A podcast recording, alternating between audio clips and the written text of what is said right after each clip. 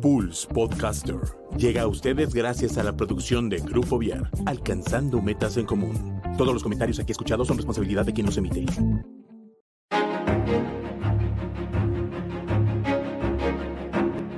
Esto es Zona de Arte. Hola, ¿qué tal? Muy buenas tardes. Bienvenidos una semana más a Zona de Arte. Yo soy María Martínez y el día de hoy estoy con una invitada muy especial ella es la maestra Dunet. Maestra, ¿cómo se, cómo, cómo se está? Eh? ¿Cómo se encuentra el día de hoy? Hola, ¿qué tal? Muy bien, muchísimas gracias por la invitación. No, pues muchísimas gracias a usted porque, porque nos está regalando unos minutos de su tiempo y pues nada, un placer tenerla aquí con nosotros. Claro, gracias. Bueno, maestra, pues para empezar la entrevista, me gustaría que nos platicara quién es Dunet, qué hace, a qué se dedica, ¿Por qué escogió la carrera que escogió? Ok, mira, eh, nací en La Habana, Cuba, y soy hija de bailarines. Mi papá fue primer bailarín del Ballet Nacional de Cuba y mi mamá solista. También mis tíos eran bailarines, o sea, nací en una familia de artistas, ¿no? Entonces, desde chiquita me incliné mucho por el ballet. Como allá es una profesión tan difícil y tan competida, eh, como que trataron de quitarme un poquito la idea de que no, mira, estudia otra cosa para que no te sacrifiques tanto, pero a mí siempre me gustó, me gustó. iba a los cubalets, que se llamaban unos cursos que se hacían allá internacionales, y empecé a bailar desde pequeñita, desde los tres, antes de los tres años, y a los tres años usé puntas, me las ponía, se las robaba a mi mamá, eh, siempre me encantó, ¿no? Entonces entré a la escuela Alejo Carpentier, de, es la Escuela Nacional de Arte de, de Ballet Clásico en Cuba. Ok de ahí hasta que en el año 91 eh, mis padres deciden venir a vivir a México. Bueno, primero a, trabajar un mes y yo iba a venir con ellos de vacaciones ese mes y se fue dando que nos quedáramos, se fue como abriendo los caminos aquí hasta que decidimos quedarnos aquí en México a vivir. Llegué a los 10 años Después, como a los 13, los contratan, cuando yo tenía 13 años, a ellos los contratan en la Facultad de Bellas Artes. Termino mi carrera de bailarina, mis estudios de ballet en la Facultad de Bellas Artes. Ahí estudié la licenciatura en docencia del arte escénico, que fui la primera generación. Luego estudié la maestría en arte contemporáneo, en arte moderno y contemporáneo ahí en la facultad también. Y luego el doctorado, el doctorado en arte en la Universidad de Guanajuato. Eh, ese lo culminé hace aproximadamente seis años. Eh, soy docente de la Facultad de Bellas Artes. Eh, soy primera bailarina más enfocada ya en la docencia y en otro tipo de personajes, pero sigo bailando, pero ya de una manera, este, ya con 41 años, pues va cambiando la forma de, presentarse en escena y, me enfoco más en la docencia y en la dirección de la compañía Ballet Clásico de Querétaro Fernando Jones. Mis padres fueron los fundadores de la licenciatura en arte danzario de la facultad. Ellos trajeron los planes de estudios de, de Cuba y desde que llegaron tuvieron la, perseverancia de, abrir la licenciatura en arte danzario en la facultad, este, hicieron los planes de estudio, este, trajeron las bases que, aprendieron en Cuba y fue donde se empezó a desarrollar el ballet, porque antes la Facultad de Bellas Artes era escuela de, era como un taller, una escuela, y después se hizo facultad, una universidad en artes, gracias a que personas que llegaron con títulos de licenciados pudieron abrir este, carreras, ¿no? En el caso de mis papás, la de arte danzario. Y de ahí se fue profesionalizando el arte del ballet en la facultad, hasta hoy día que han egresado varias eh, generaciones con éxito, este, pese a que no tienen a veces las bases eh, sólidas para el ballet, porque vienen a lo mejor de escuelas que no tienen como muchos fundamentos metodológicos. Este, pese a eso, en cuatro años salen egresados con muy buena preparación, este, con muchas habilidades dancísticas para después eh, bailar en alguna compañía o a lo mejor ser eh, maestros de ballet con excelencia, coreógrafos, en fin.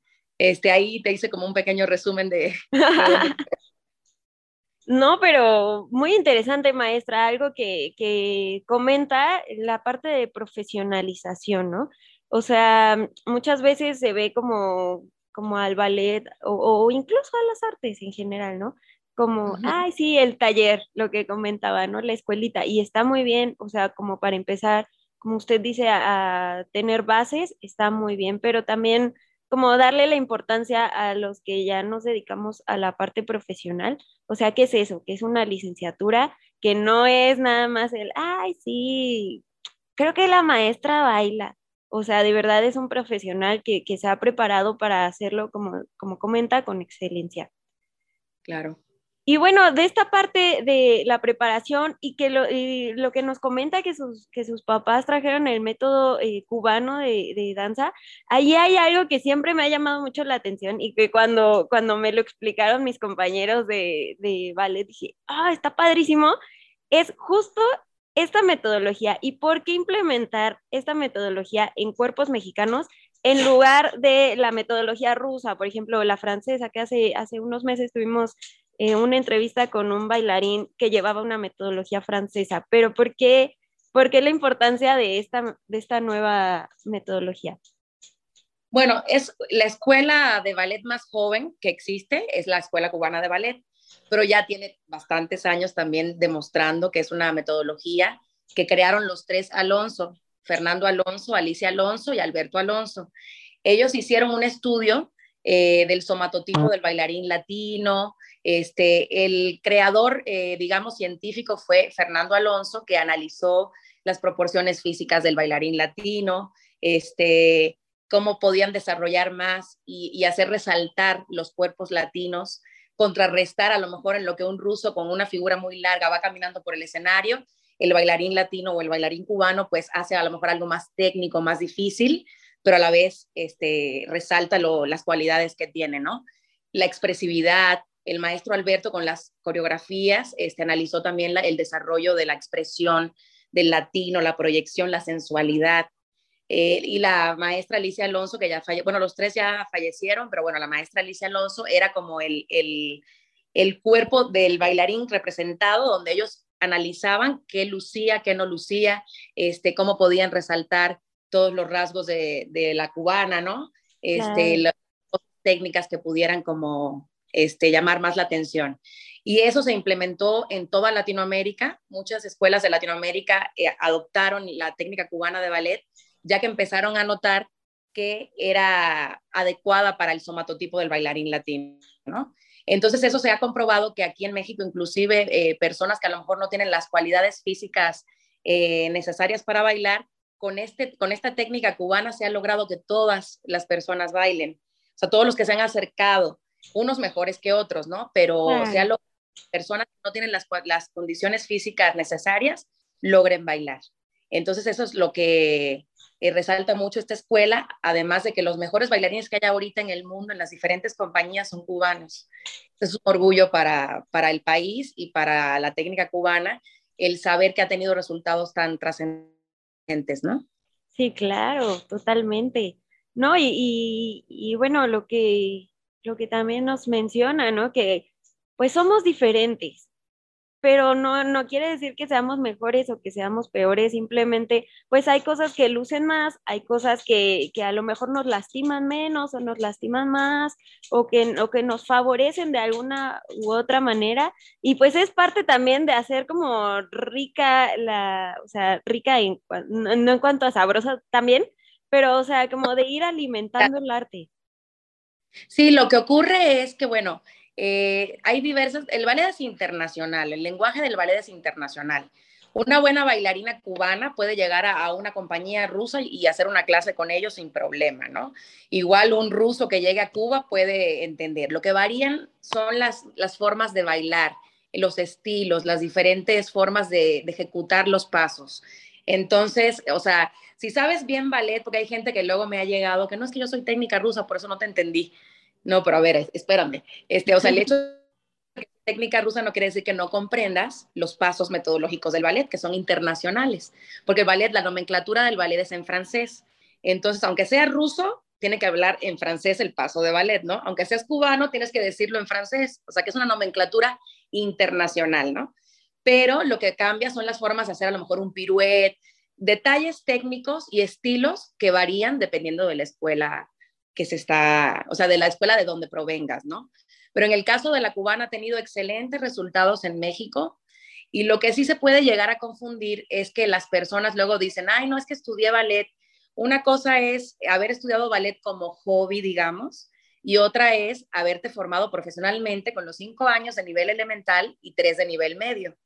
Y haber aprendido todos los pasos metodológicos de la, de la nomenclatura del ballet y de la metodología cubana de la enseñanza del ballet. Al tú dominar todos esos pasos, puede decirse que te graduaste como un bailarín profesional. Y después de eso, estás apto para estudiar una licenciatura como la de arte danzario que tenemos en la facultad, ya que si comprendes todos esos pasos, puedes llevar a cabo pues ya tú ser maestro, aprenderte la metodología como tal, cómo se escriben los pasos, en qué año de cada unidad se van dando, este, cómo obtener mejores resultados del alumno. Todo eso es importante que tengamos una buena base de estudios para después poder llevar a cabo un desarrollo como docentes, como coreógrafos, como directores de una compañía. O sea, porque la licenciatura no solo es para bailar bien, porque me llegaron a comentar así de que, ay, pero es que ¿de qué sirve que estudien la licenciatura si no bailan en el Bolshoi? A ver, permíteme, no todo el mundo nace para bailar en el Bolshoi, ni tiene las cualidades que requieren esas compañías, ¿no? O a lo mejor empezaron más grandes. Lo que tienen que hacer es, ok, a lo mejor no me enseñaron bien de pequeño o empecé muy grande en mi carrera de bailarín, pero bueno, me enfoco en limpiarme técnicamente, en bailar lo mejor posible, donde pueda yo llegar a cualquier público, eso es importante, no tiene que ser en, Rusia, se puede ser en cualquier parte del mundo o aquí mismo en México, en un pueblito, el chiste es mover almas, ¿no? El chiste es llegar al, público.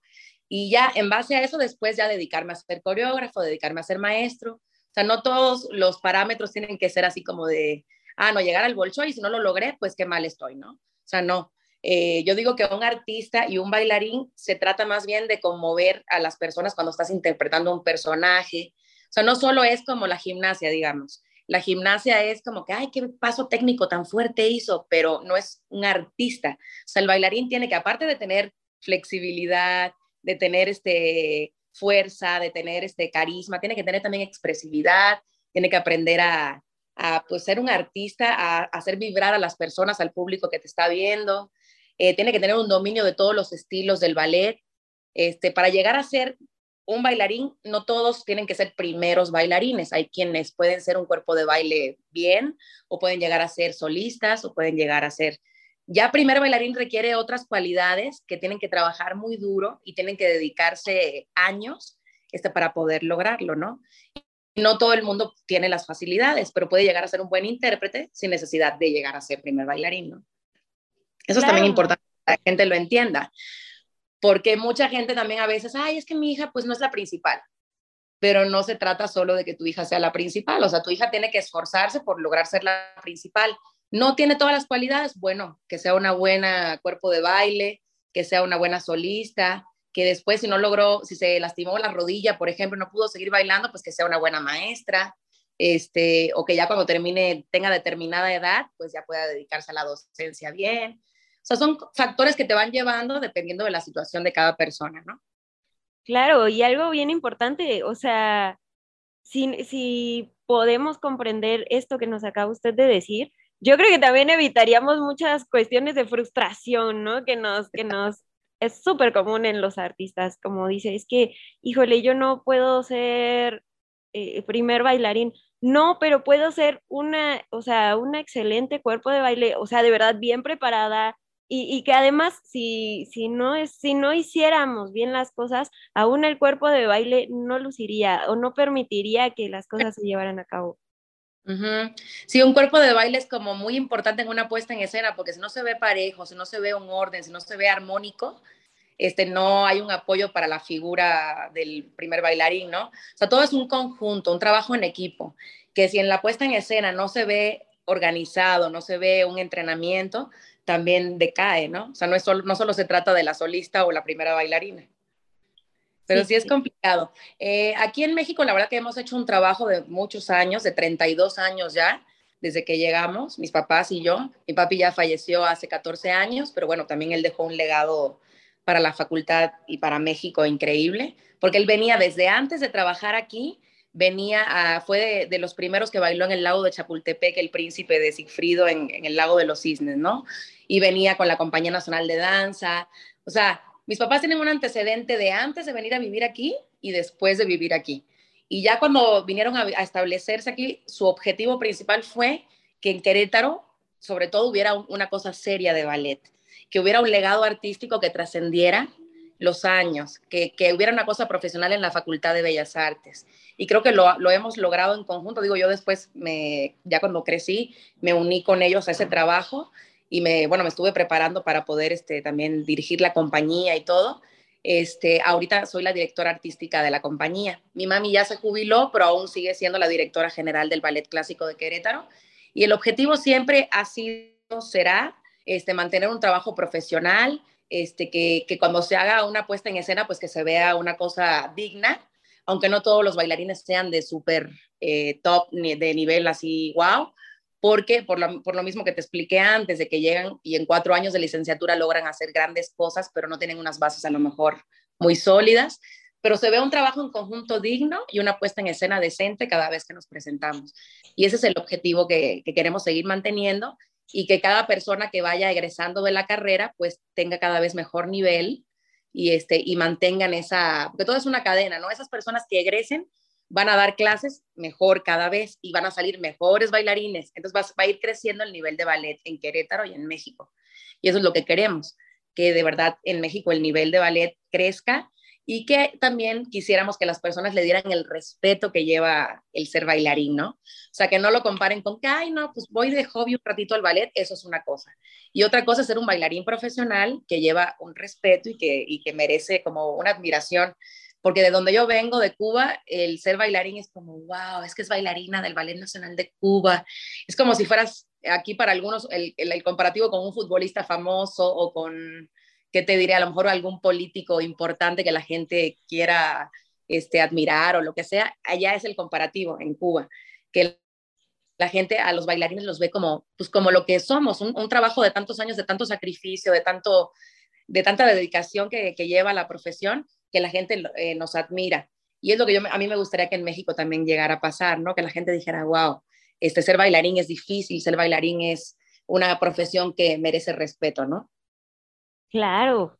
Maestra, y hablando, por ejemplo, de estas situaciones y que usted nos comenta, por ejemplo, en Cuba y en México, ¿qué fortalezas o qué oportunidades ve usted tanto en la Academia del Ballet como en los estudiantes de ballet de, México? Pues yo digo, ya hay diferentes sedes en México que, están haciendo un trabajo excelente en Córdoba, Veracruz, en Monterrey, en la misma Ciudad de México, en Guadalajara. O sea, hay diversos puntos del país. En Querétaro incluyo el trabajo que hemos hecho en la, en la facultad, ¿no? Este, hay diferentes zonas del país donde ya se van haciendo cosas serias, este, pero aún así falta, porque se da mucho que personas que toman un curso de, una, de un mes en algún lado llegan y ponen una academia y ya con eso creen que, y eso es súper delicado y súper peligroso porque pueden hasta deformar personas o niños, lastimarlos. Entonces yo creo que sí, eh, ya vamos mejorando por ese lado, pero aún así falta que las personas se preparen más para o sea, y que lo piensen más antes de poner una academia, antes de, de, dedicarse profesionalmente a esto, que se preparen antes, que se acerquen a profesionales, que estudien una licenciatura como la que tenemos en la facultad, este, que, que se asesoren por gente profesional antes de tomar una decisión como de poner una academia o dar clases en una escuela primaria, este, prepararse bien pero creo que, que ahí vamos y México tampoco está tan atrasado en ese sentido, ya tiene grandes bailarines que bailan en el extranjero, o sea... Pues ahí sí, tenemos sí. a Isaac Hernández, ¿no? Ajá, este ya Elisa Carrillo, hay varios que ya hace muchos años están fuera y, y, han sido dignos representantes de México, ¿no? Pero a la vez porque se han preparado bien, porque han tomado clases en Cuba también, este, han tenido algunos maestros cubanos que los han ayudado. Este, entonces es bonito eso que, se retroalimenten los países, que vayan a cursos a Cuba. Nosotros también hemos llevado a muchos alumnos a Cuba a entrenar. Entonces, que vaya profesionalizándose más todo lo del ballet aquí en México y que vaya siendo una profesión cada vez más respetada. Es lo que me gustaría que ocurriera. Claro. Maestra, y una pregunta que, por ejemplo, estábamos tocando este mismo tema que, que, que le voy a preguntar con otra bailarina, pero quisiera saber también su opinión. ¿Cómo maneja usted o cómo podríamos incentivar que los hombres también se dediquen al, al pues sí, a la danza, o sea, que no sea como que tan estigmatizado? Exacto, no, sí. no sé cómo esté en otros países, pero por lo menos en México sí está muy estigmatizado que, ay, el hombre tú quieres estudiar danza y especialmente ballet, ¿no? O sea, todavía en folclore es como, bueno, no está mal visto, pero tú quieres estudiar ballet, ay, no. ¿Cómo lo maneja usted? Sí, sí, eh, definitivamente sí hay un estigma con eso. Eh, en Cuba hace muchos años, hace 40, 50 eh, años, era parecido el machismo y esta cuestión, pero bueno, ya en la actualidad no, eh, allá no es nada así, al contrario, los, de hecho la figura masculina en el ballet en Cuba es súper viril, súper este, fuerte, el porte de príncipe, ¿no? Eso, todo eso en Cuba está como muy claro ya para las personas. Y aquí todavía, cuando un papá el niño le dice, no, es que quiero estudiar ballet, el papá como que se espanta, ¿no? Hay casos que yo he tenido que me han traído niños aquí a la academia, pero después eh, como que se van, o sea, no terminan. Algo pasa en el colegio que le dicen, ay, pero ¿cómo que vas a ballet? Y eso sí, definitivamente se tiene que quitar, porque el hecho de que seas bailarín no quiere decir que vayas a ser gay.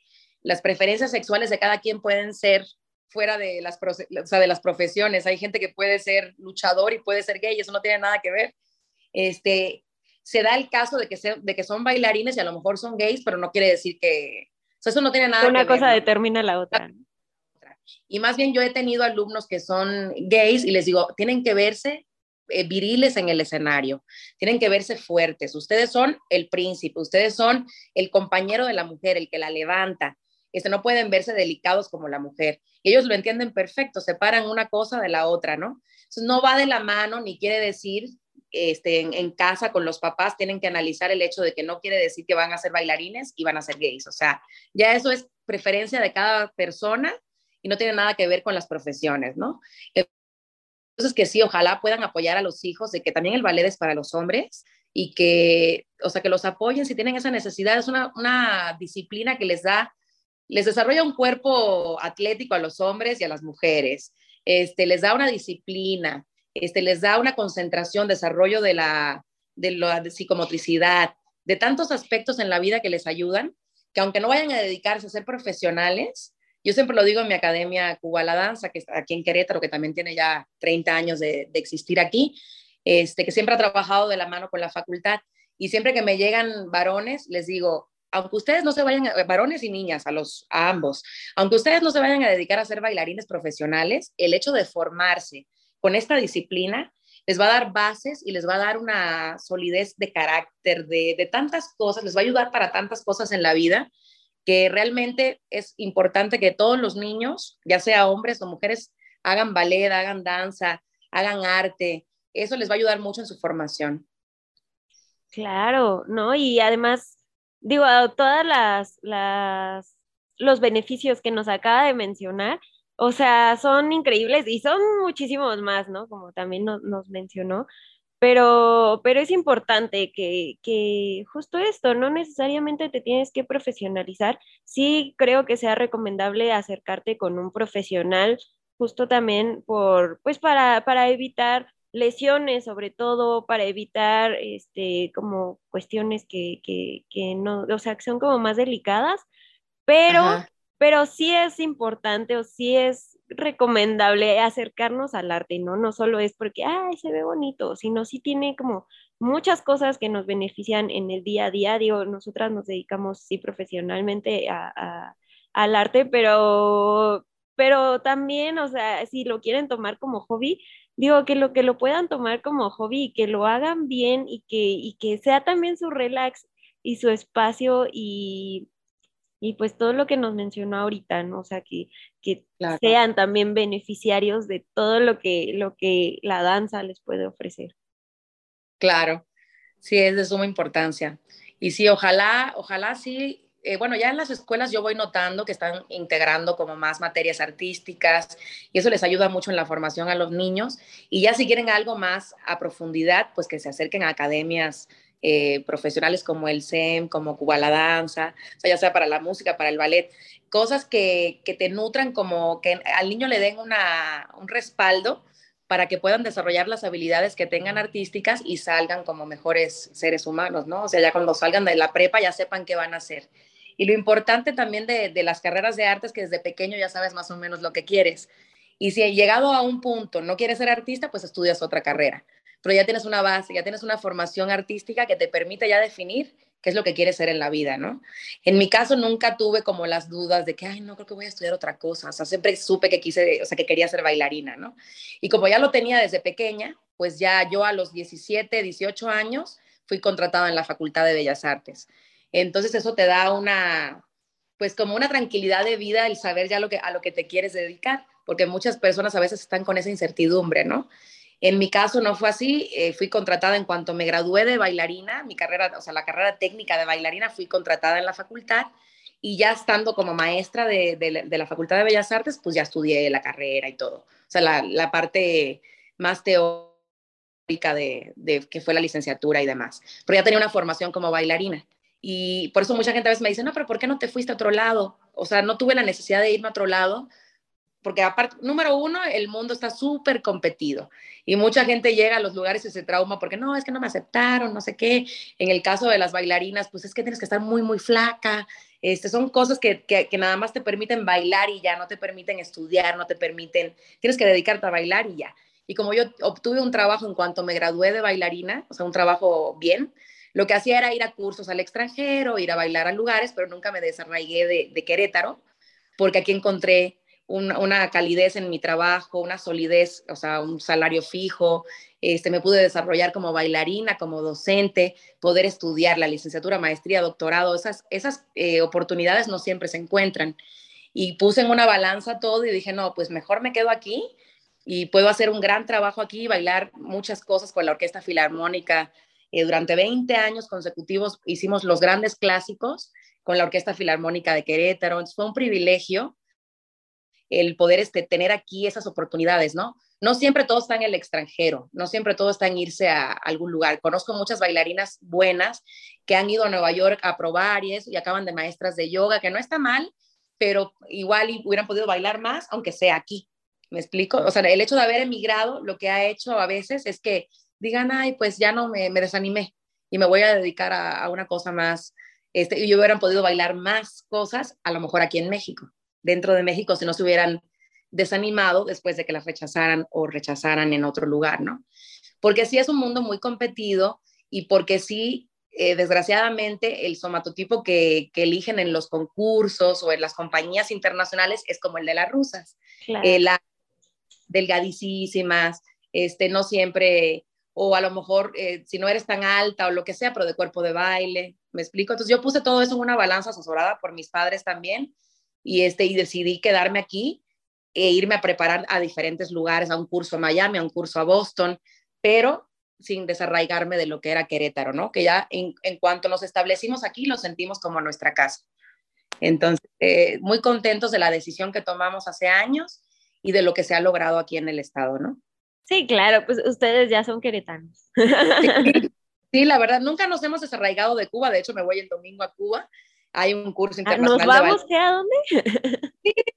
Sí, sí, sí, este, nos vamos y siempre como que tratamos de, de actualizarnos de cómo está la técnica, de ver qué nuevas tendencias hay. O sea, siempre que voy a Cuba me actualizo y estoy viendo que eh, a lo mejor ya no tanto para bailar, porque ya a mi edad pues este, sigo entrenando porque me encanta, pero ya, ya me enfoco más en la docencia, en cómo crear una coreografía. Hace poco con la pandemia eh, gané tercer lugar a nivel internacional de una coreografía que se llamó Confinados, que fue sobre la pandemia, este, con una convocatoria que salió en Cuba, de hecho, con la compañía de Elisa Alfonso, eh, que se llamó Dance Coreo International. Fue de todas partes del mundo y la gente, como estábamos en la pandemia y estábamos en virtual, mucha gente mandó sus coreografías a Cuba Ahí hicieron la selección y yo con los chavos de la facultad, con algunos alumnos de la licenciatura, gané tercer lugar internacional. Y son cosas que dices, bueno, quiere decir que estamos, o sea, bien preparados, que se está valorando, que se está haciendo un buen trabajo y a la vez pues seguimos resaltando lo que se hace en la facultad, ¿no? O sea, sin necesidad de, de irnos a otro lado, sino simplemente mostrando el trabajo que, hace, que se hace aquí, ¿no? Y eso fue gratificante. Claro, ¿no? Y además ahorita, o sea, con las facilidades que nos dan las redes sociales, o sea, ya es, pues eso, o sea, ya es muchísimo más accesible el poder ver cómo nos estamos desarrollando a nivel mundial, o sea, en qué nivel estamos, qué, qué es lo que nos falta, a dónde queremos llegar, de dónde venimos también es importante. Entonces, qué padre, de verdad, muchísimas felicidades, maestra, por, pues, por este lugar internacional y pues por toda la labor que, que han estado haciendo. Ya casi se nos termina el, el trabajo. El trabajo no, ese no se acaba, pero el tiempo de la entrevista. Y me gustaría que nos platicara qué proyectos tiene usted y qué proyectos vienen también. Pues mira, ahorita la compañía está trabajando, eh, casi siempre lo hemos manejado de esa forma, eh, con los chavos de la licenciatura y, las chicas que tengo yo en Cuba la Danza, que tienen la formación de los cinco años de nivel elemental y los tres de medio que te comentaba. O sea, no es solo porque es mi academia, sino es porque aquí han, ha sido como un semillero para ellas. También está el taller de, de, la Facultad de Bellas Artes, el taller de ballet, que empiezan chiquititas y se gradúan ya con 18 años. O sea, estas tres eh, la licenciatura, el taller y la Academia Cuba la Danza son los bailarines que nutren la compañía Ballet Clásico de Querétaro Fernando Jones.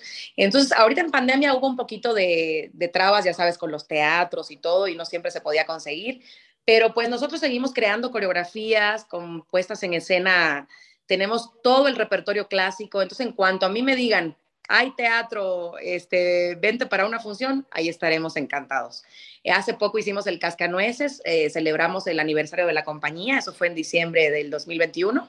Sí nos presentamos en el Teatro de la Ciudad y sí fue así como, wow, o sea, después de tanto tiempo sin estar frente a un público, sí fue muy bueno. Ahora estoy con los chavos que se van a graduar, eh, también trabajando con ellos los que se gradúan de, la licenciatura y los que se van a graduar de mi academia también. Va a haber una función pronto en, el, en la UNAM de Juriquilla para eso, este, para celebrar las graduaciones de los chavos. Y pues así seguimos creando, seguimos trabajando. La compañía sigue todos los días, o sea, yo imparto clase todas las mañanas eh, a los chavos de la licenciatura y pues creando coreografías para ellos, para los muchachos de la academia a mí me invitan a, una función o a presentarnos en algún lugar, siempre estamos listos porque tenemos ya todo, muchas coreografías ya hechas, ¿no? Entonces, en cuanto me avisen, yo encantada, nos presentaremos donde nos inviten. Y también hemos, eh, hemos creado varios libros, yo he creado varios libros de metodología de la enseñanza del ballet, de historia de la danza, mis papás, que, crearon eh, dos ediciones. Bueno, la primera edición se terminó y tuvimos que hacer una segunda tirada para, porque se vendió muy bien de toda la historia de la danza. Eso lo hicieron mis papás. Y yo después hice metodología cubana de la enseñanza de ballet, pero enfocada en la Facultad de Bellas Artes. El nivel elemental y después saqué otro que era nivel medio y puntas. Y ahorita estoy trabajando en un libro sobre Auguste Bournonville, que es un representante, bueno, sí, el creador de la escuela danesa de ballet. Entonces ahí especifico mucho sobre los estilos de, que trabaja Bournonville, las diferentes eh, coreografías que creó, eh, los representantes de la escuela danesa en el mundo. Este, hay como mucho de, estoy trabajando también en eso, en la publicación de ese libro. Entonces, pues estamos abarcando varias cosas y ahí nos, nos vamos organizando. Ay, pues qué padre, maestra. Yo no sé a qué hora puede hacer tanta cosa, pero de verdad que qué padre y muchas felicidades pues por todos estos logros que han tenido tanto usted como sus papás. Muchísimas gracias. Sí, este, gracias por la invitación y por difundir el arte que es tan importante que llegue a las personas, ¿no? Bueno, maestra, pues de verdad un gusto eh, haber platicado con usted. Por ahí yo ya la había visto hace muchos años, pero nunca había tenido la oportunidad de, de, pues de compartir eh, palabras con ella, pero de verdad eh, un gusto, un gusto eh, poder platicar con usted y pues por aquí seguiremos teniendo noticias de, usted y de las compañías y de, su academia también.